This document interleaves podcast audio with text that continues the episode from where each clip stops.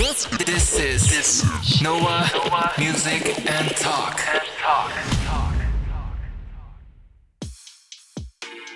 こんにちは、ノアです。今日のミュージックトークは僕の大好きなディズニーのお話をなんと事務所スタッフさんお二人を招いて、えーお話ししていこうかなと思います。では、早速ですが自己紹介の方お願いいたします。スタッフ1、35歳です。スタッフ2も35歳です。よろしくお願いいたしよろます。しくお願いいたします。よろしくお願いします。いやー本当に今日はありがとうございます。あ、いえ、とんでもないです。ちょっとあのね、ノア君いつもまああのポッドキャストで一人で喋ってるっていうこともあり、はい。ちょっと僕たちがあの皆さんあのオーディエンスの皆さんにもっとちょっとあのまだ見てもらえてない、はいノア君の一面っていうものをはい。見ていただきたいなと思って参加させていただいておりますので、皆様お手柔らかによろしくお願いいたします。ありがとうございます。いや、本当に心強いです、今日は。まあ、といってね、今日はもうディズニーの、僕の大好きなディズニーをお話しして、させていただくということで、はい。すごい楽しみで、だったんですけど、ね、早速、早速ですが、まあ、じゃあ僕のディズニーを好きになったきっかけは、まあ、小さい頃からとにかくディズニーのアニメ、映画、まあ、映画からの音楽だったりとか、うん。すべてによく大変、まあ、なんでしょう、インスピレーションを受けていたというか、うん。常に家では基本ディズニーのアニメが流れていたっていう印象が強くてなんか僕のちっちゃい頃のテレビもあの部屋にあったテレビなんかはミッキーの形になってるテレビだったりとか、まあ、そういった感じでもうちっちゃい頃からとにかく身の回りはなんかディズニーだらけだったというかはいはいはい。そのぐらい好きでしたね。きっかけっていうものをなんか本当にもう自然とちっちゃい頃から好きなのがこうなんでしょう大人になっていくたびにどんどん好きになってったって感じですかね。なるほどなるほど、はい。じゃあもともとなんかあれですか？あの親両ご両親がはいあの好きで、まあ、周りに囲まれてて好きになってったっていうのが。ああでもそれもありますね。やっぱちっちゃい頃からそれこそ本当にあのディズニーリゾートにはよく行っていたので。へなのでそういったのも大きいなんかあの影響ありますね。は日本のアニメでも見てなかったんですか？い日本のアニメもすごい見てました、まあ、それこそもうドラえもんとかは毎週金曜日見てました。しうんでもなんでしょうね。なんかディズニーまたディズニーってあのケーブルテレビディズニーチャンネルっていうのがあるんですけど、はいはい。ディズニーチャンネルなんかはもうちっちゃい頃からそれこそそのハイスクールミュージカルもディズニーチャンネルのまあなんつったらいいのかな。出身というかそこから結構来てたりもしててでその流れであのいわゆるん？あいわゆるそのハイスクールミュージカル自体がディズニーチャンネルが作ったうん。作品だったりもしてなのでそのディズニーチャンネルのまたオリジナルドラマとかそういうのはもう10代なんかはもうずっと見てましたね。なるほど、はい。えあれですか？英語とかもやっぱりそのディズニーから勉強したりする機会があった多いですね。確かに基本ちっちゃい頃から吹き替えじゃなくて字幕で見てたのでうんうん。なのでそこからのそういう英語の習得もあったと思いますね。なるほどなるほど。じゃあそうですね 回せ回せというあの指示が出てるのでますね。そうですね。まあ今となってはまあアニメ映画音楽、まあ、全部好きなんですけど、はいでもやっぱ唯一こう触れディズニーに触れてるのって多分今テーマランド、まあ、ディズニーリゾートが一番大きいかなって思ってて、はいはいはいまあなんですかね、まあ、その正直本当このディズニーリゾートについて語り始めたら止まんないんですけど。え年に何回ぐらい行くんですか？年にえーっとそうですね。最近だとでも今年多分6回？6回。めっちゃ多いね。え6回今年ってあそうか。もう11月か。行った。6回6回ちょっと、うん、ぐらいですかね多分。えー、すごいですね。じゃあもうもちろん年パスホルダーで。そなんです。いやそれがその僕年パスを欲しかったんですよ、はいでいざ年パスをじゃあ買ったんですけど、はい。買ったその翌月に、まあ、このコロナ禍になってしまって、はい。休園になっちゃったんですよ。あでそのまま今もう年パス自体がなくなっちゃったので。ーあそうなんだ。そうなんですよ。え、売ってないってこと？もうあの販売を停止しちゃったのでなのでその年パスもあのなんていうんですかもうお金だけまた返金していただいてでもそこの時に記念に実際のその発行されるはずだった年パスっていうのはいただいたんですよ。はいはいはいはい。でその年パスっていわゆるその身分証明書みたいに僕の写真が横に貼ってあってはいはい。でそのまあ横にこう年パスまあ何なんですかイヤーズパスみたいな感じで書いてあるんですけどうーんそれは記念品として今家に持ってます。なるほどね。いつか使える日がえいつか使える日って来るんですか？それって。く来るじゃないですか。来てほしいなと思ってます。ねなんかその、まあ、この年になって、はい。そのお酒を飲めるようになったので、はいはいはい。なんかそのすごい僕のちっちゃい頃ちっちゃい頃というかまあまあ18ぐらいからの理想はなんかその夕方ぐらいに年パスでディズニーに入ってビールを一杯飲むっていうのがちょっとした僕のしてみたいひと一つなんですよ。どうしても。なるほどなるほど。なのでそういったのも年パスがいずれ叶わせてくれたらなというふうには密かに思っています。なるほど。じゃああれじゃないですか。ディズニーランドよりディズニーシーの方が今の年齢だったらっていうわけそうですね。それがただランドにも最近ちょっとビールが出ててランドでも今お酒が飲めるのへでー。なので夕方だったりはあのそういう本当ねぴったりなビールを夕方ぴったりな場所があってこで一度はい飲ませていただきましへでもそれはまだ実現できてないってことですよね。たあしました。あしました。はい。しました。はい。それもすごく最近ですね。最近ちょっと行ってきたのでしました。でまあ何ですかね。まあほんとざっくりうーん。まあなん一つのもうそのエンターテインメントとしてうん。徹底してるので、まあ本当例えばですけどそのゴミ拾ってる方に何拾ってるんですか？とかお聞きしたら、まあ、夢のかけらを拾ってるんですだったりとか。そういったこう本当にもう なるほど。てど隙がないというか、はいはいはいはい。だからその行くたび行くたびまあ特に僕なんか最近そのカメラを買ったのではいはいはい。今まではじゃあまあなんかアトラクション乗ってキャラクターと会ってとかそういうことを楽しんでたら最近はそのいざカメラを持つと見る場所が変わったりして、はいはいはい。なんかあこんなところにこんななんかオブジェがあったんだとかなんかこのなんだろうポスターってあのアトラクションのストーリーとつながってんじゃんとか、はいはい。そういったこうバックグラウンドとかもとにかく深いのでなんか行くたび行くたびなんか年齢ごとで全然違う楽しみがあってそれもすごいやっぱ、まあ、素敵だなというか。なるほどねえじゃあえその中でもやっぱりそのディズニーランドの中で一番おすすめのスポットってどこなんですか？そうですね。僕個人的にはあの蒸気船マーク・トゥイン号っていうまあ大きい本当に蒸気船がディズニーランド内にあるんですけど、はいはいはい。その蒸気船マーク・トゥイン号をぜひ夕方にまあ夜になる手前ぐらいに乗っていただきたいなっていうのがあってなんでかっていうはいはい。とそれ乗ったらまあとにかくディズニーランドの夜をはいはい一望できて、まあ、かつそのそのエリアがちょっとこう森クリッターカントリーってちょっとこうなんて言ったらいいの？本当にカントリーっていうワードがもうぴったりのちょっとこう森っぽい場所なんですよ。はいはいはいなのでその周りのもちろん建物とかもまああんま見えずはいはい。本当にそのテーマランド内しか見えないのでなのでなんだろうな本当にその世界観に没頭というか、うんうん。入り込めるうんうん。またその夕方の時間が本当に素敵で、まあ、その照明なんかライトだったりとかはいはい色味とかは本当にもう行くたび行くたび乗ってますね。ああいいですね。はい。それはもうあれですか？どちらかっていうとデートスポット的な感じですかね？まあそうですね。デートで乗られてる方もいらっしゃいますね。ね。僕はまあ基本ビデオ撮影をよくそこでしてたりとか。そうですね。ノア君のブログね。はい。いつもやってますからね。感じですね、うんまあ。遠い将来どういう女性と行きたい かっていうのはやっぱりちょっとここはスタッフとして聞いておきたいなと。ああそうですね。はい。ああ僕はでもなんかよくはい。あのあえっとあいやなんかもし言いにくいのであれば、はい。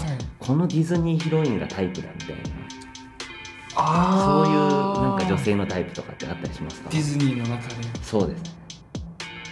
うわあその切り口はなかなか考えることなかったですかねう考えたことなかったですね。なんかそうですね。誰だろうでもやっぱ全然無理して。答えなくて。も大丈夫ですねでも僕作品としてすごい好きなのが「美女と野獣で」はいはいはいはい。その中でもやっぱベルははいはいはい素敵だなというか、はいはいはい。こううん思いますね実際のタイプがベルかは分からないですけどでもなんかそれこそあのよくディズニーではいはいはい。なんかインスタとか見てるとなんかそのディズニーにデートで行くとこういう人とこういう人がいるみたいな。はいはいはい。そのやっぱ男性の方とかって結構そのカチューシャをいざつけるってなるとはいはい。結構こうやっぱ拒拒否る方もいらっしゃったり。とかまあちょっと躊躇しますよね。ちょっと躊躇しちゃいますうん。でもそこは僕逆にどんどんどんどんって言い方なんですけど。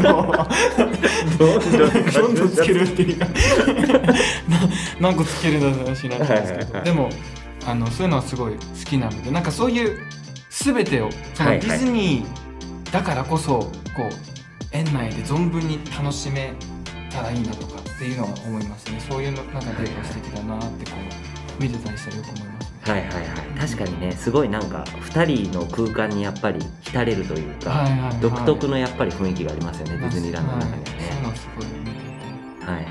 じゃあデート行くなら、はい。ランドの方がいい。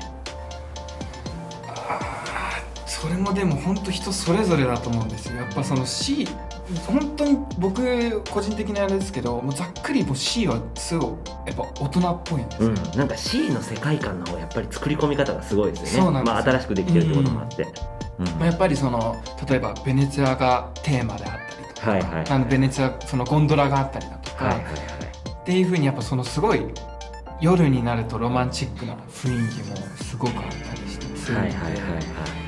そうですね。どうなんでしょうね、まあ、なんか多分その本当に性格によると思います。なるほどんかちょっとなるほこうゆっくりなんか大人っぽい感じのデートがしたいのはもしかしたら C の方がいいかもしれないですし、はい。それよりもなんかもう超わなんかウキウキというか楽しくもうはっちゃけていこうみたいな感じだったらはいはい。ランドの方がやっぱりいいのかなっていうのは僕は思ったりしますね。なるほど。ランドのおすすめもういいんじゃない？すごいピーポーピーポーなってたんかな。僕も全然お願いします。そうです。よいしまあ、ランドのおすすめスポットを教えてもらったんだけど C ディズニーシーのおすすめスポットを教えてもらっていいそうですね。まあ C のまあ正直 C に限ってはもう夜になればどこの景色もとにかくこう大人っぽいというかロマンチックな雰囲気がすごいあるんですけど、まあ唯一僕おすすめしたいのはアトラクションで、まあ、ソアリンというアトラクションがあるんですけど。ディズニーシーの中だと、まあ、一番新しいアトラクションで、まあそのまあ、ざっくり言っちゃうとその世界を旅行するアトラクションなんですけどそのまあまあそのシンプルに言うと飛行機みたいなものに僕たちが乗ってそれで世界をこう旅行するんですけどもうあのーとんでもないサイズの画面が目の前にあって。そこにもう勢いよくその飛行機ごと浮いていくんですよ。でほわーみたいなでもそのエリアごとでやっぱその国で国の香りとか全然違ってサバンナだったらちょっとこう草っぽい香りがしたりとかあとインドだったらちょっとこう何だったっけなあの香りまあちょっとこうジャスミンだっぽい香りだったのかな。まあとにかくその国ごとで香りが違ったりしてまあその世界観はもうなんだろうな。他のアトラクションにはもう全くないものなのでぜひもうこれは多分乗ってもらわないと分かんない感動というかもうはい。僕今56回乗ったんですけど。やばでもそのやば。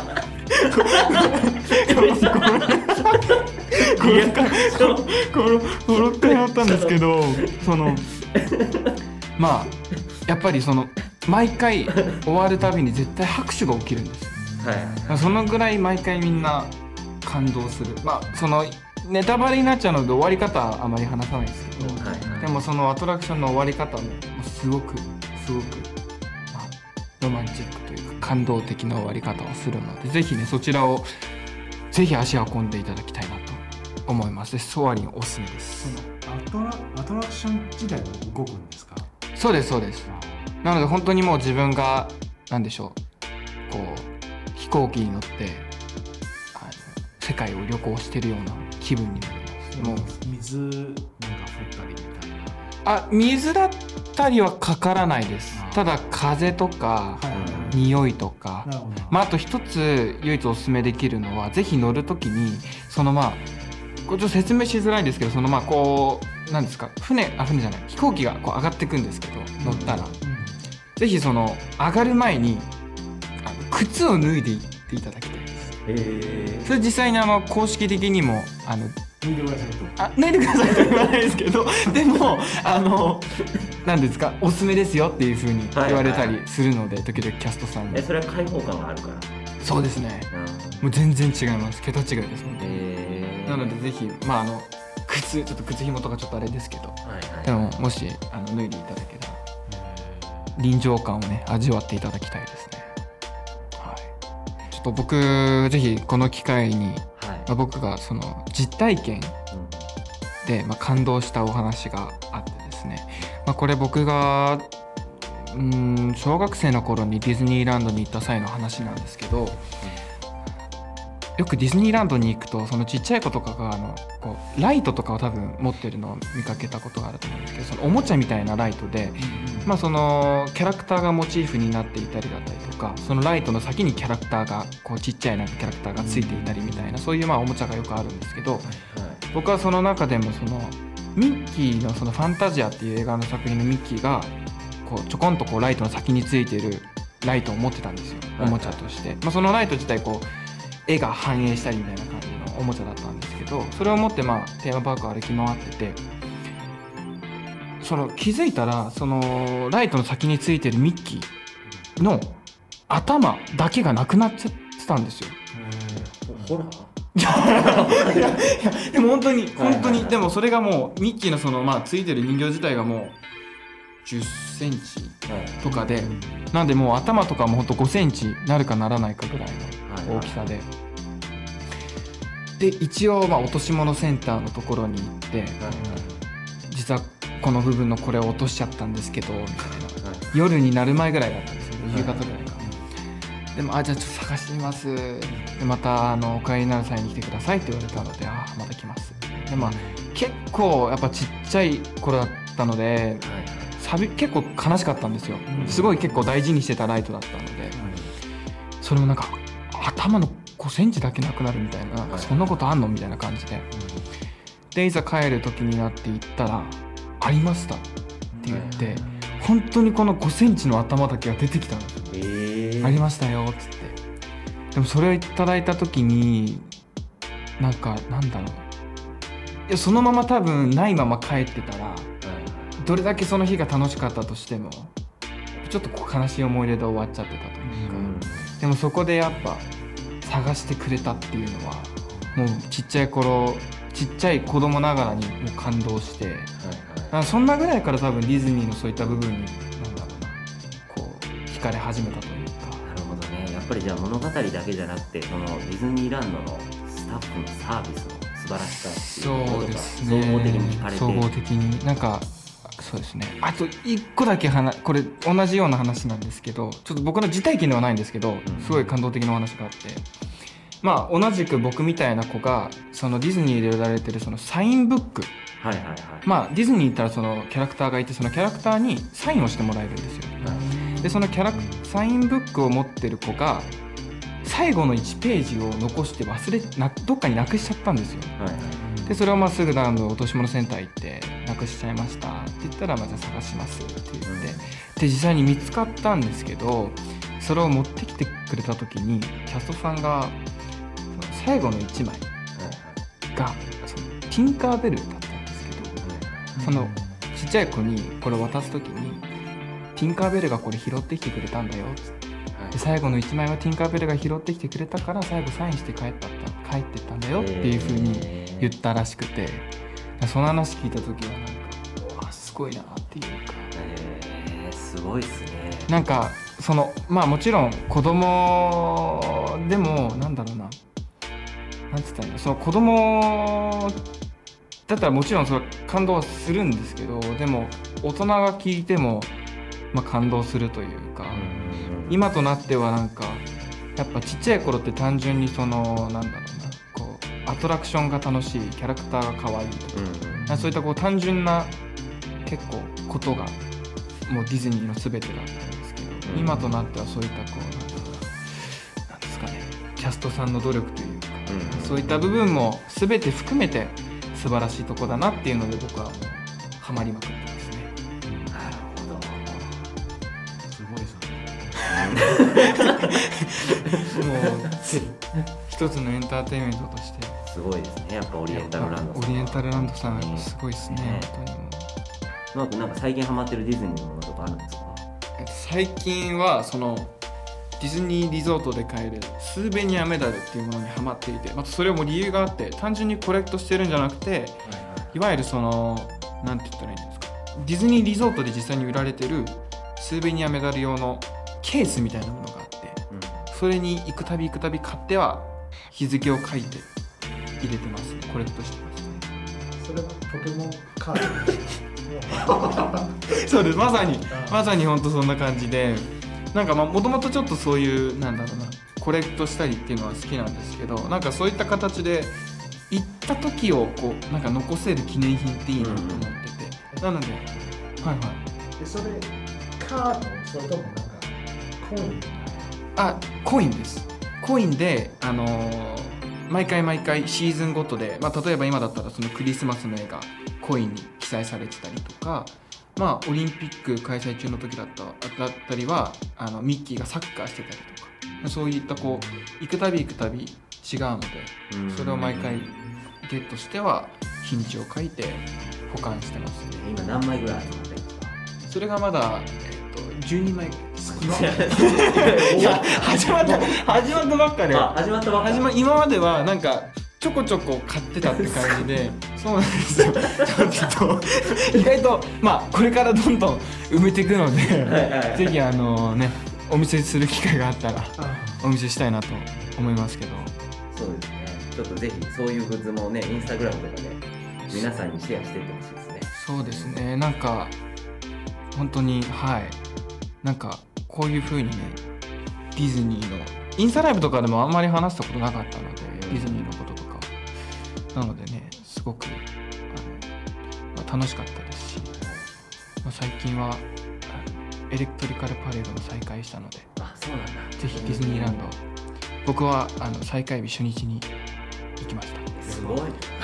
再開日初日に。いやでも本当再開日初日なんか僕、まあ、これちょっとまた別の話になっちゃうんですけど、はいパレードの初日とかってやっぱその生のそのやっぱみんなのリアクションとかを見れるので、うん。結構レアじゃレアというか。あなんかそのファンまあファンとしてはというかなんかやっぱそのなんかディズニーにいながら来てる人たちも幸せそうな顔にしてる幸せそうにしてるのを見るのがすごく好きで。ーはいはいでそのエレクトリカルパレード再開の日もなんか横にいる家族の方たちがなんかちっちゃい子がお母さんに「えこれも何年ぶりの再開なの?」とか聞いてて「でも本当久しぶりの再開だよ」って。あの結構エレクトリカルパレードのイントロって印象的で、はい子供が「お母さんイントロ聞いたら泣いちゃうんじゃない?」とか。言って、はいお母さんえ泣いちゃうよ」とかっていう話をしてたんですけど。まあそんな話もなんかあったかいなと思いながら横で聞いてて。でまあいざエレクトリカルパレード始まったらやっぱりみんなすごい拍手するんですよ。もう約2年、まあ、このコロナ禍になってから中止になっちゃったので、まあ、いざやっぱこのね大変な時期を超えて再開したっていう意味でもやっぱみんなすごいなんかありがたいっていうのと、うん。やっと戻ってきたっていう気持ちがこうみんながこう一心となってたというかそれでこうみんな拍手してるのを見ながら僕はすごい感動しましたね。またぜひそちらもねランドの方に行ってみていただけたらね。と思います、はい。一回ノア君に連れて行ってもらったおじ男さんに エレクトリックパレード見に行きましょう。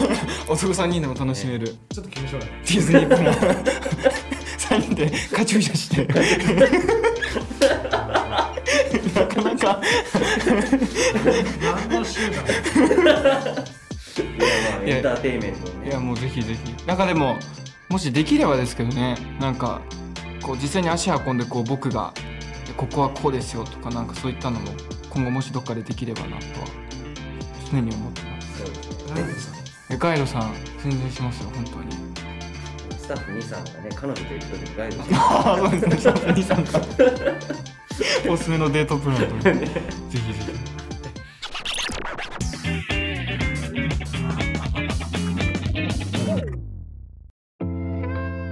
はい。ということで今日は僕の大好きなディズニーのお話をさせていただいたんですけどまたねぜひ機会があれば違ったディズニーのトピックだったりとか。まあ今は行けないですけど海外のディズニーリゾートも知ってることあるのでそういったお話もできればなと思います。そしてまたねあのハッシュタグノアポッドキャストでぜひ皆さん質問を募集したいと思います。まあ今回はねディズニーのお話させていただいたので、まあ、ディズニーのことで質問いただけたらなと思います。なのでね次回はその質問も答えたいと思います。では今日は聞いてくださってありがとうございました。た皆さん会いましょう。次回はシティポップのお話をしたいと思います。バイバイ。